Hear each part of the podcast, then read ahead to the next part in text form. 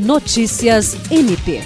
O Ministério Público do Estado do Acre, por meio da Promotoria de Justiça Especializada de Execução de Medidas Socioeducativas de Rio Branco, promoveu uma reunião com o objetivo de buscar estratégias para aprimorar o atendimento de saúde mental aos adolescentes em cumprimento de medidas socioeducativas.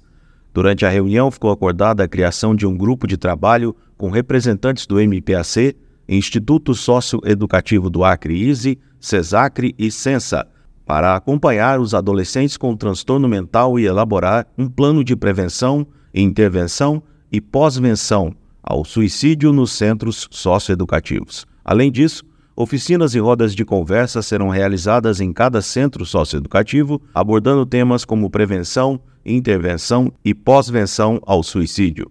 William Crespo, para a Agência de Notícias do Ministério Público do Estado do Acre.